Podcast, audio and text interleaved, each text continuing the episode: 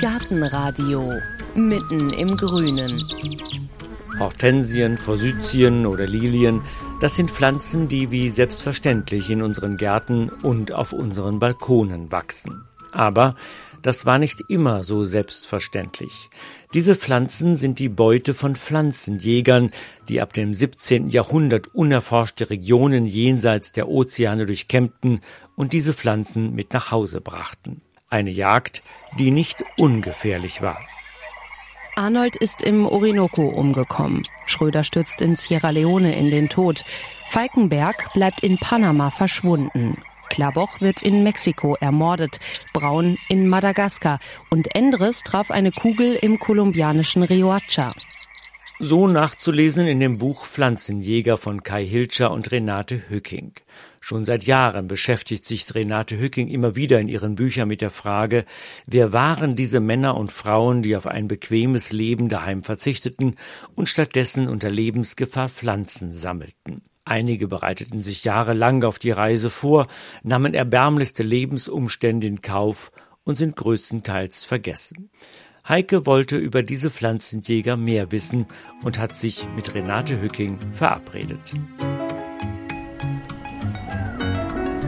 Treffpunkt ist der Eingang des Tropenhauses im alten Botanischen Garten Hamburg. Kein Zufall, denn von Hamburg aus segelten viele der Pflanzenjäger auf Karavellen und Koggen in die unbekannten Welten und schickten hierhin die gesammelten Pflanzen und Samen auch wieder zurück. Renate Hücking wartet schon. Ihre raspelkurzen weißen Haare laufen auf der Stirn zu einem spitzen Dreieck zusammen.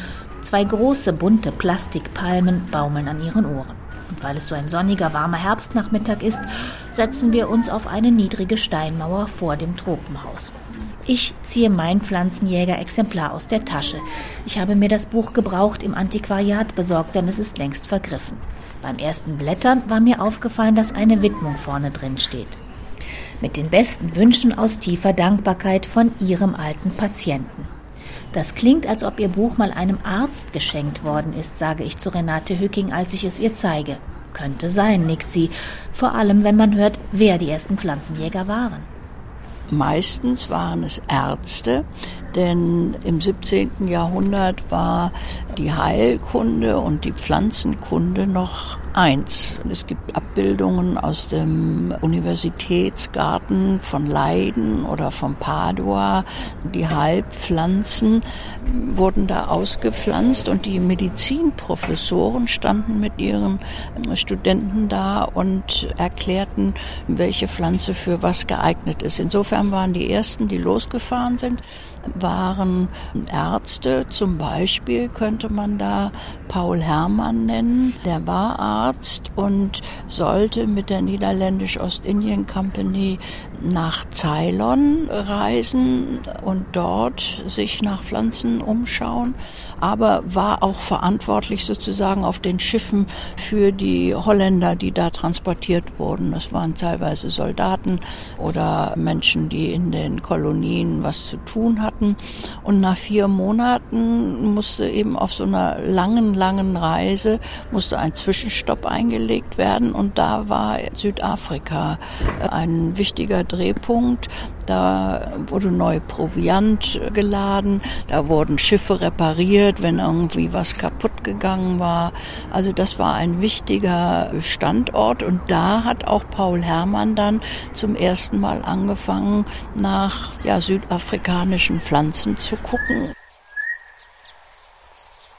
Hermann kommt aus dem Staunen nicht mehr heraus. Seltsame, ja einzigartige Sukkulenten, vorher nie gesehene Mittagsblumen und Dickblattgewächse, wie aus einer anderen Welt. Über der steil ansteigenden, zerklüfteten Welt der Tafelberge liegt ein silberner Schleier und Hermann begegnet einer äußerst fremdartigen blühenden Pflanzenfamilie, den vor allem in Südafrika wachsenden Proteazeen.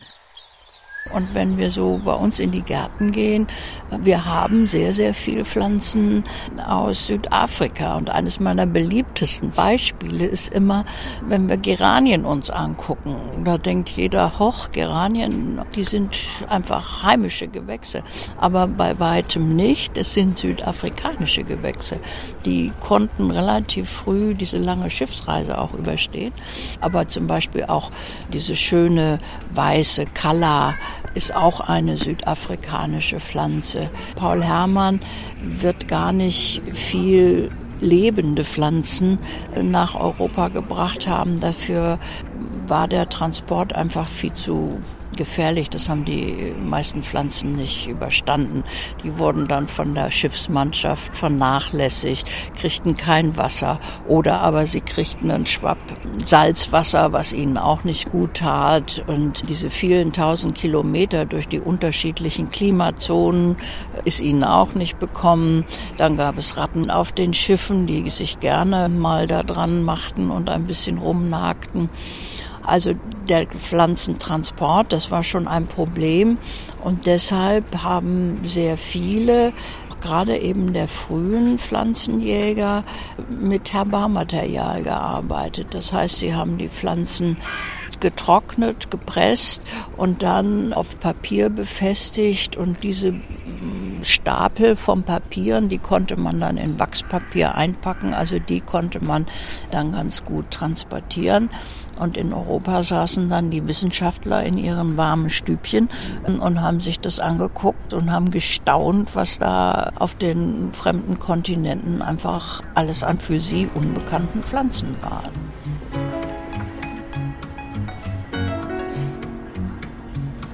Sie haben in verschiedenen Büchern ja unterschiedliche Pflanzenjäger mhm. beschrieben. Es sind, glaube ich, so mehr oder weniger 20 Stück. Ist das jetzt eine kleine Auswahl?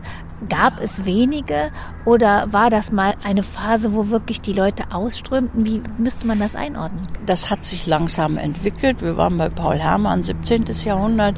Im 18. Jahrhundert wurden das schon richtig viele. Da trennte sich auch Medizin und botanische Wissenschaft. Gut, es gab immer noch einige Mediziner, die losgefahren sind, aber es gab eben da auch Menschen, Männer vor allen Dingen, die sich eben speziell wissenschaftlich für Pflanzen interessierten. Und für die war eben das 18. Jahrhundert eine große Zeit. Mittlerweile war das Reisen auch schon ein bisschen angenehmer geworden. Man konnte äh, nach Südostasien fahren, man konnte äh, nach Afrika reisen, man konnte nach Amerika reisen, auch nach Südamerika. Also die Welt war richtig groß geworden. Und das beste Beispiel ist einfach Humboldt, dieser noch so richtig Generalist in der Wissenschaft, der allein 6000 unbekannte Pflanzen von einer vier Jahre dauernden Lateinamerika-Reise mitgebracht hat. Er hat ja auch Messungen vorgenommen und sich übers Wetter ausgelassen und eine Pflanzengeografie der Anden hergestellt. Also der war bei Weitem nicht nur Pflanzenjäger. Überraschend für Humboldt und Bonpland auch der Anblick von Tausenden von Seevögeln, die auf den kleinen Inseln vor Limas Küste nisten. Ihre Ausscheidungen, Guano genannt, bilden über 30 Meter hohe Ablagerungen und werden von den Eingeborenen zum Düngen ihrer Äcker verwendet. Humboldt macht Probeuntersuchungen und empfiehlt, den Guano wegen seines außergewöhnlichen Stickstoffanteils als Düngemittel zu exportieren. Aber erst 40 Jahre später verkaufen die Peruaner den natürlichen, kostbaren Stoff nach Europa. Diese Spezialisierung auf die Pflanzenjagd, die kam dann erst gegen Ende des 18. bzw. auch Anfang des 19. Jahrhunderts. Und wen gibt's da? Eine der wenigen Frauen heißt Amalie Dietrich. Die wuchs in ganz kleinen, armen Verhältnissen auf und interessierte sich schon von klein auf für Pflanzen. Heiratete dann einen Mann, einen Pflanzensammler in Deutschland, der für Apotheken und Universitäten Pflanzenmaterial sammelte, woran dann die Apotheker auch Heilpflanzen, Pflanzen identifizieren konnten und wofür sie gut sind. Ich habe in Ihrem Buch gelesen, dass sie alles gemacht hat für die Pflanzen, denn der Gatte, der hat ja auch gesagt, okay, ich bleib zu Hause und du gehst Pflanzen sammeln und dann ja. kann man bei ihnen nachlesen, dass die mit einem Karren und einem Hund davor ja, bis nach Holland gegangen ist. Ja, bis nach Holland gegangen ist und auch in die Alpen gegangen ist, wenn also Alpenpflanzen gefragt waren, dann ist sie dahin gefahren und als sie dann alleine los musste, denn er ist dann irgendwann gar nicht mehr mitgelaufen, da hat sie sich eben diesen Hund Hector, den Namen werde ich nie vergessen, und eben so einen Bollerwagen angeschafft, Hector davor gespannt und so ist sie dann durch die Lande gezogen. Und diese Ehe mit dem Pflanzensammler ging in die Brüche und sie hörte, dass in Hamburg so ein Zentrum der Pflanzenjäger war und dass da interessierte Kaufleute saßen, die Pflanzenjäger mit auf ihren Schiffen mitgenommen haben. Und dann ist sie ganz mutig nach Hamburg gefahren und ist bei einem dieser großen Kaufleute Godefroy vorstellig geworden und hat gesagt, ich möchte gerne mit nach Australien fahren und dort Pflanzen sammeln. Und er hat ihr quasi den Vogel gezeigt und hat gesagt, was denken Sie denn, eine Frau nach Australien? Das kommt ja überhaupt nicht in Frage. Wie kommen Sie auf die Idee? Und dann hat die sich aber Referenzen besorgt, hat ihre Herbarien von zu Hause geholt und gezeigt. Und da war man ziemlich begeistert. Und sie hat dann tatsächlich einen Zehn-Jahres-Vertrag gekriegt, nach Australien zu reisen einziger Wermutstropfen in der Vorfreude auf das neue Leben und die große Herausforderung in Australien ist der bevorstehende, herzzerreißende Abschied von ihrer Tochter. Soweit die beiden zurückdenken konnten, wechselten Abschiedstränen sich mit Tränen der Wiedersehensfreude ab. Doch dieses Mal verlässt die Mutter die Tochter für mindestens zehn Jahre. Möglicherweise kehrt sie nie zurück. Wo hat sie da gelebt in Australien? Was hat sie dann alles gesammelt? Sie hat sich dann in Brisbane niedergelassen, in so einem kleinen Häuschen und ist von da losgegangen, hat also ohne Angst im Urwald übernachtet und ähm, in ihren Briefen äh, sagt sie, hier kann ich sammeln, sammeln, sammeln. Also sie war ungeheuer fleißig jedes Schiff, das Richtung Hamburg wieder ablegte, hat Sammelgeschichten von ihr an Bord, entweder Samen oder Herbarien. Und das Handelshaus Godefroy war interessiert, auch ein Museum, also quasi ein naturwissenschaftliches Museum aufzubauen hat dann aber die Dubletten, die es natürlich gab, verkauft. Und es gibt Kataloge, wo man nachsehen kann, was sie da alles geschickt hat. Und das wurde zum Verkauf angeboten. Aber das war eigentlich ein Kaufmann, das war keine wissenschaftliche Institution. Nein, das war ein großes Kaufmannshaus, Kaufmannsfirma, die vor allen Dingen in der Südsee aktiv war. Und der Godefroy wurde auch immer der äh, König der Südsee genannt. Da war zum Beispiel Kokos und Kokosnuss, Kokosöl war ein ganz großes Handelsgut, was aus der Südsee hier nach Hamburg äh, dann gebracht wurde. Und Amalie Dietrich kennt man nicht so. Also wir im Westen der Republik, aber in der DDR, da war sie relativ berühmt. Ja, da war sie bekannt und ähm, da gibt es an ihrem Geburtsort äh, Siebenlehen auch ein kleines Museum ihr zu Ehren. Also da hat man sie hochgehalten. Warum sie hier nicht so bekannt wurde, hat zum einen damit zu tun, dass diese Firma Godefroy machte dann irgendwann mal pleite und vieles ihrer Sammlung wurde in aller Winde verstreut. Ein ganz großer Batzen an Herbarmaterial liegt immer noch hier in Hamburg, ist hier konserviert. Aber es war eben eine Zeit, wo so viele Leute losreisten, um Pflanzen zu sammeln. Und sie hatte so viel gebracht, dass das die wissenschaftliche Aufarbeitung einfach in den Hintergrund getreten ist. Und sie ist ja dann auch sehr arm gestorben. Ihre männlichen Kollegen, die kannte man schon eher. Ich denke, das hatte auch was damit zu tun, dass sie eine Frau war. Und Sie haben es schon gesagt, Alexander von Humboldt ist wahrscheinlich der, der den meisten auch ein Begriff ist. Aber wie ist es generell mit dem Ruhm dieser Pflanzenjäger? Haben die den Ruhm, den sie verdienen?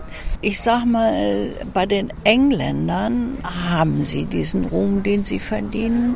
Die haben auch ganz, ganz viele Pflanzen nach ihren Pflanzenjägern äh, benannt. So bin ich zum Beispiel auf das Thema gekommen. Meine erste Gartenreise ging nach Cornwall und Cornwall ist wirklich ein wunderbarer Landstrich. Da fließt der Golfstrom dran vorbei. Da können auch subtropische Pflanzen in den Gärten überleben.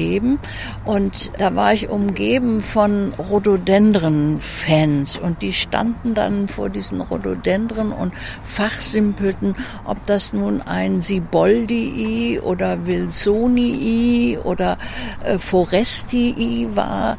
Und ich dachte immer, oh Gott, was ist das denn? Und dann habe ich gefragt und das sind die Pflanzenjäger. Wilson, Forrest, Siebold, also die haben sie in den Pflanzennamen verewigt und ja, die sind in England wirklich Helden.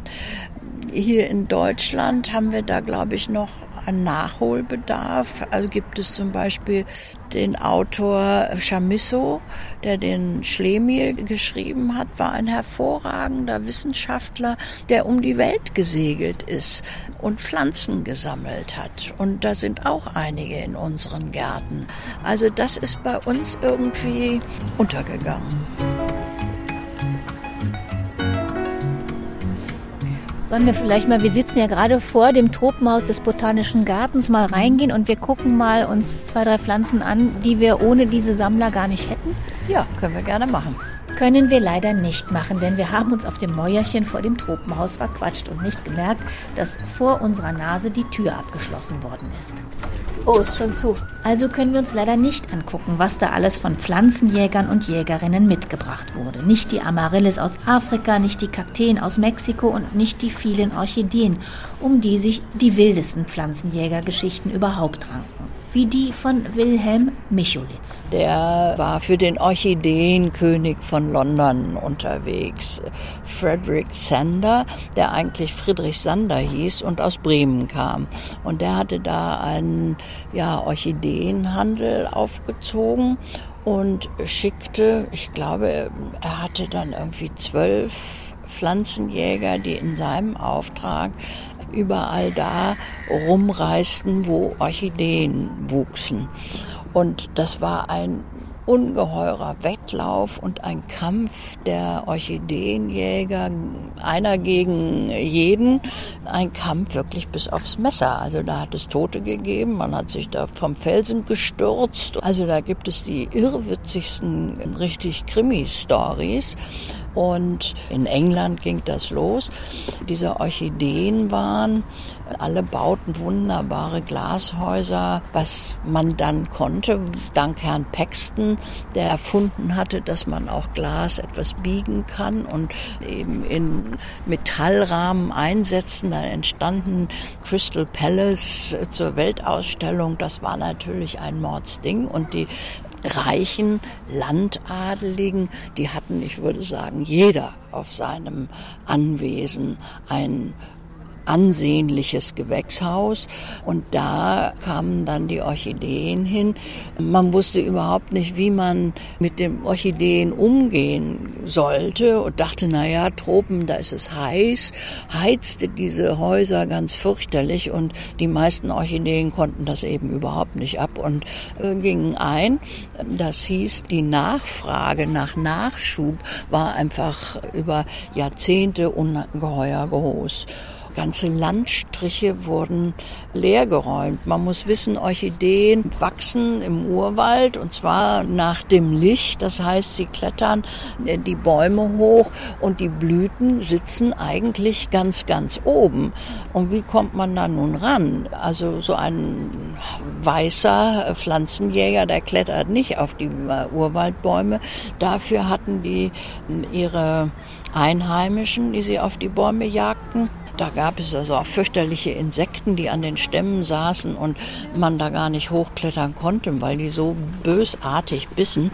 Dann hat man einfach einen ganzen Baum umgehauen, um an die Orchideen da oben zu kommen.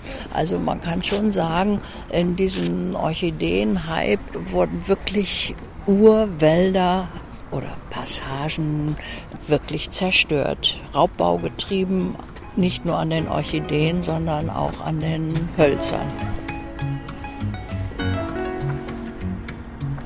Wir stehen immer noch vor dem Tropenhaus und die Tür ist immer noch zu. Also Plan ändern und umdrehen, denn im Botanischen Garten Hamburg stehen natürlich auch draußen jede Menge Mitbringsel der Pflanzenjäger. Da müssen wir gar nicht weit gehen und da kommen wir zu einer Pflanze, wo man eigentlich sagen würde, wieso hat die ein Pflanzensammler mitgebracht? Ja, auch die Hortensie, die ist hier jetzt so lange schon da, dass man immer glaubt, es sei eine einheimische Pflanze. Aber die kommt aus Japan und einer der Pflanzenjäger, der die Hortensie mitgebracht hat, der heißt Siebold. Seines Zeichens ein Augenarzt, der eben nach Japan gereist ist Anfang des 19. Jahrhunderts und Japan sich damals noch völlig abgeschottet hatte gegen Ausländer und alle Handelsleute, Kaufleute, Wissenschaftler, die mussten auf einer kleinen vorgelagerten Insel, die Dechima hieß, ausharren. Siebold betritt die etwa 200 Meter lange und 70 Meter breite Insel über eine schmale Brücke. Am Eingangstor befindet sich eine Tafel mit den Regeln für seinen künftigen Aufenthalt. Erstens, Frauen ist der Zutritt verboten, ausgenommen Kurtisanen. Zweitens, Priestern aller Art ist das Passieren des Tores verboten. Drittens, ohne Abmelden ist das Verlassen der Insel den Holländern verboten wobei er, weil er ein sehr, sehr guter Augenarzt war und eben auch nicht nur die Niederländer, die da saßen, sondern auch die Japaner behandelt hat, hatte er dann die Möglichkeit, diese Insel zu verlassen und kam eben mit Japanern in Kontakt und lernte da dann auch eine junge Frau kennen, in die er sich verliebte und sie wohl offensichtlich auch in ihn. Mit der hat er da gelebt, hat auch eine Tochter von ihr, ist dann aber später wegen Spionage ausgewiesen worden und hat sie nicht mitgenommen.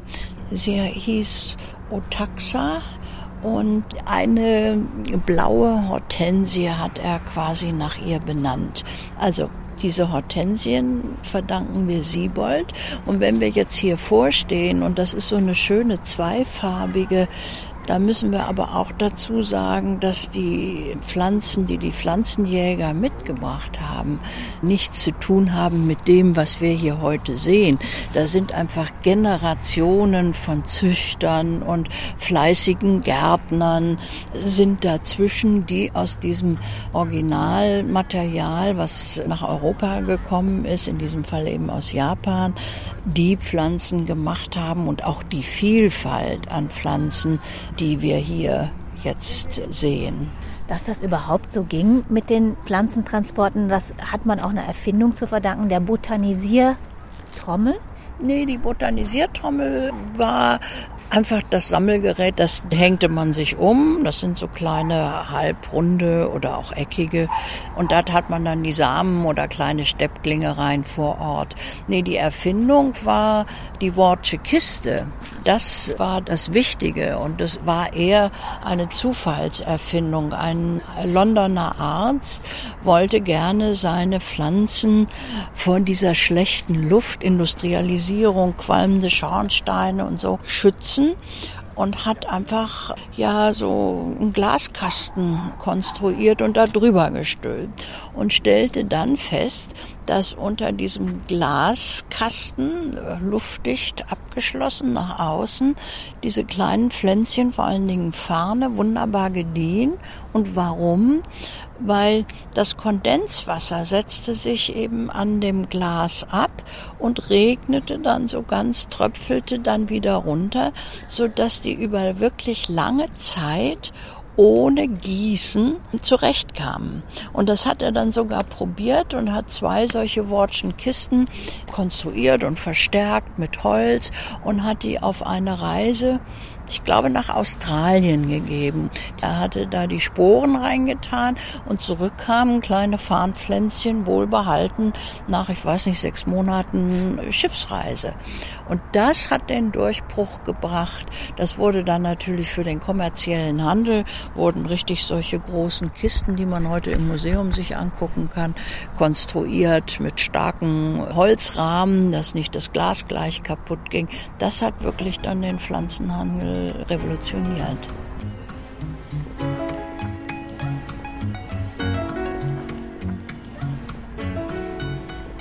Überhaupt staunt man über die vielen Talente, die die Pflanzenjäger mitbringen. Einige wie Amalie Dietrich waren ausgezeichnete Zeichner, andere waren begabte Schreiber, wie Georg Schweinfurt zum Beispiel, der mit seinen Geschichten aus Afrika zum Bestsellerautor wurde und die Fantasie von Karl May, sagen wir mal so, nicht unerheblich beflügelt haben soll.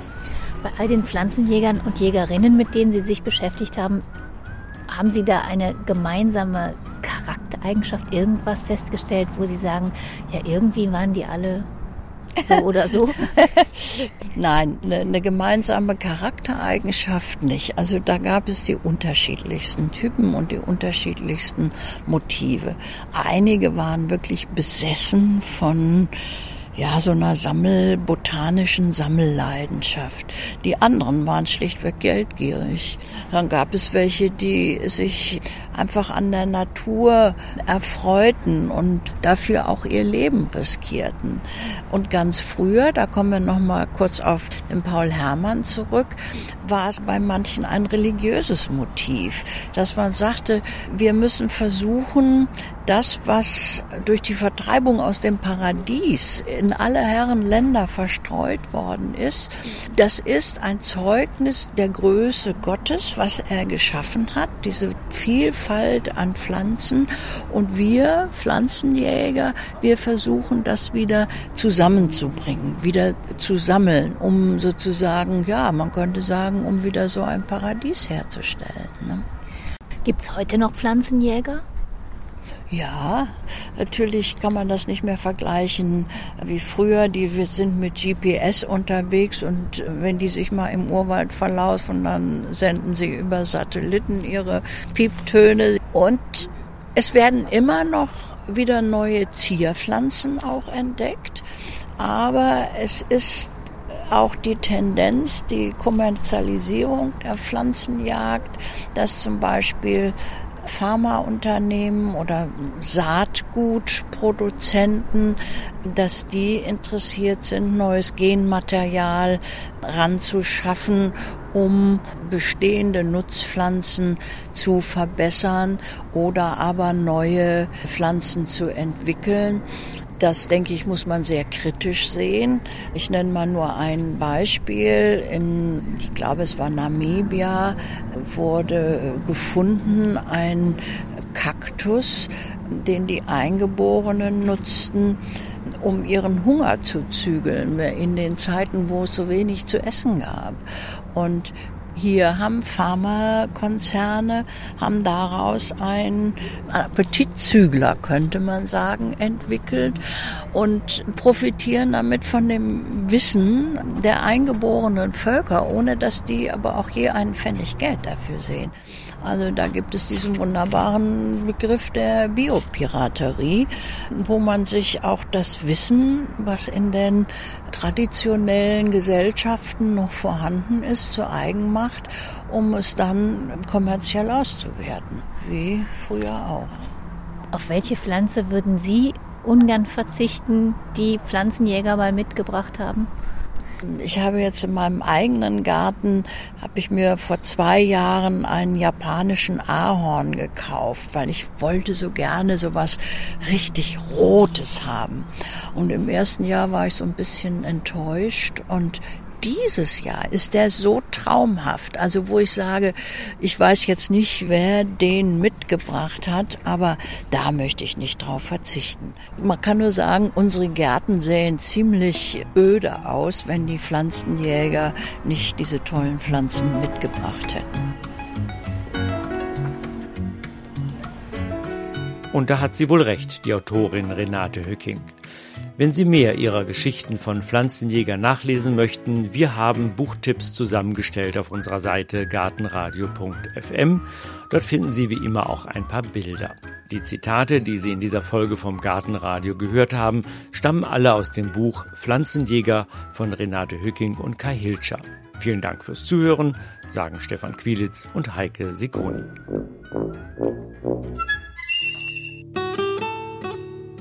Gartenradio Gezwitscher